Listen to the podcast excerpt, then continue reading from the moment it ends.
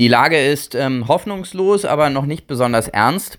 Das kann man daran sehen, dass die Parteien damit beschäftigt sind, vor allem Wahlgeschenke zu verteilen. In diesem Jahr stehen ja noch mehrere Wahlen an. Die, die Wahl für das Europaparlament, dann die Wahlen in den neuen Bundesländern und in Bremen. Die SPD freut sich jetzt darüber, dass sie wieder einige Prozentpunkte mehr bekommen hat. Und das wird darauf zurückgeführt, dass die SPD die Spendierhosen anhat und Dinge verspricht, für die es im Prinzip eigentlich kein Geld gibt. Sie versprechen unter anderem eine Grundrente, das würde sehr teuer werden, höhere Mindestlohn von 12 Euro und noch eine ganze Reihe anderer sozialpolitischer Geschenke, unter anderem auch ein Recht auf Homeworking. Das ist nichts Ungewöhnliches, dass Parteien dann noch einmal besonders die Spendierhosen anhaben und das Ziel haben, Geld auszugeben, kurz bevor die Wirtschaft abschmiert. Das war auch schon damals, Anfang der 70er Jahre so, da hatten wir eine ähnliche Situation wie heute. Da haben auch die Zentralbanken durch eine Politik leichten Geldes eine ähm, Welle von eine, eine positive Konjunktur geschaffen, die Grundlage für positive Konjunktur geschaffen, mit absoluter Vollbeschäftigung und im Übrigen auch schon mit einer ziemlich starken Masseneinwanderung, damals eben der Türken in die Bundesrepublik. Und dann 1973 schmierte dann die Wirtschaft ab, nachdem vorher in dem Wahlkampf 72 die Parteien allen alles versprochen haben, auch bei der Rente enorme Summen versprochen haben und frühere Verrentung gesprochen haben und höhere Renten äh, versprochen haben. Und dann, nachdem die Wirtschaft abschmierte, wurde das dann als Rentenbetrug deklariert und als solches ging das auch in die Wirtschaftsgeschichte ein. Und jetzt haben wir wieder eine ganz ähnliche Situation. Wir haben praktisch noch Vollbeschäftigung. Seit Monaten, Jahren kommen immer neue Erfolgszahlen.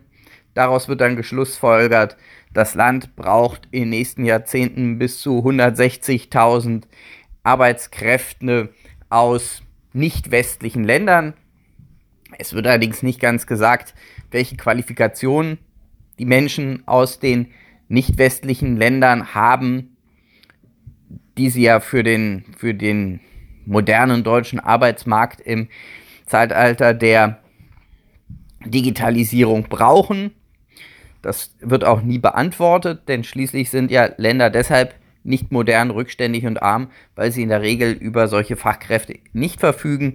Aber auch das ist ganz typisch für solche Situationen, in der die Wirtschaft noch künstlich stark gehalten wird durch niedrige Zinsen, und durch Bürgschaften an andere Länder, die diese dann wiederum in die Lage versetzen, deutsche Exportgüter zu kaufen.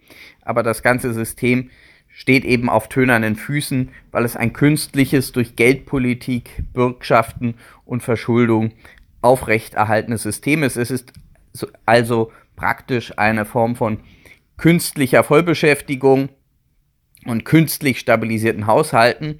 Und nun fängt ja langsam an, der Putz zu bröckeln. Also der IFO-Geschäftsindex verschlechtert sich und auch in der Presse, in der Wirtschaftspresse, selbst im Spiegel wird nun etwas äh, skeptischer über die Aussichten in der nächsten Zeit berichtet. Wenn wir tatsächlich einen Konjunkturabschwung bekommen, in diesem Jahr oder im kommenden Jahr, dann sind natürlich alle Versprechen, die da gemacht wurden, Makulatur. Das kann alles nicht eingehalten werden. Aber dann bekommen wir darüber hinaus noch viel größere Probleme, denn nur ein geringes Anziehen der Zinsschraube würde schon dazu führen, dass viele Staaten in Europa pleite gehen. Übrigens auch einschließlich der Bundesrepublik. Auch die Bundesrepublik hat sich ja massiv überhoben aufgrund dieser künstlich, künstlich angefeuerten Konjunktur und aufrechterhaltenen Vollbeschäftigung glaubte man ja in der Bundesregierung, man könne praktisch alles stemmen. Wir schaffen das, ist das Stichwort. Also wir haben immer noch Ausgaben nach dem Kieler Institut für Weltwirtschaft von über 50 Milliarden im Jahr für Flüchtlinge und Asyl. Wir haben dieses gigantische, größenwahnsinnige Projekt der Energiewende, Da soll Deutschland ja nun nicht nur, nur aus der Atomkraft aussteigen, sondern jetzt auch aus der Kohle. Und im Bundestag haben die Grünen auch schon angekündigt, aus dem Erdgas will man jetzt auch raus.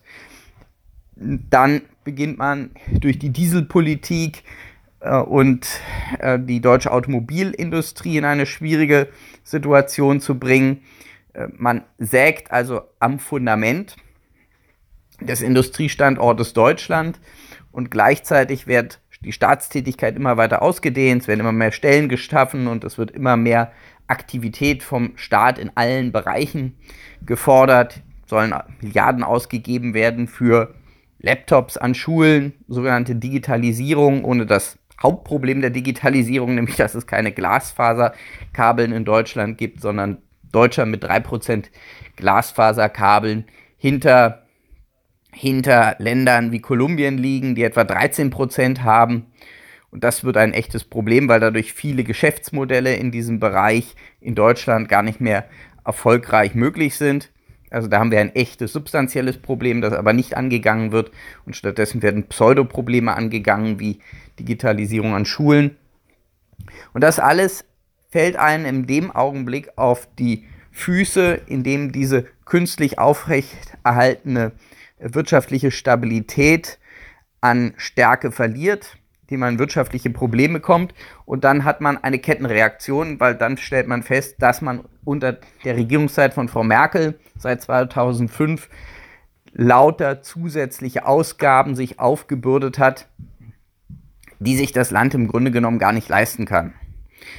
Darum waren ja auch die Euro-Rettungspakete, die Bankenrettungspakete alle notwendig, weil wenn man das nicht gemacht hätte, wäre dieses Problem schon sehr früh, viel früher augenfällig geworden und dann hätte man schon sehr viel früher auch in Deutschland unpopuläre Entscheidungen treffen müssen. Und solche unpopulären Entscheidungen gehen an die Substanz. Das hat man damals bei Rot-Grün gesehen.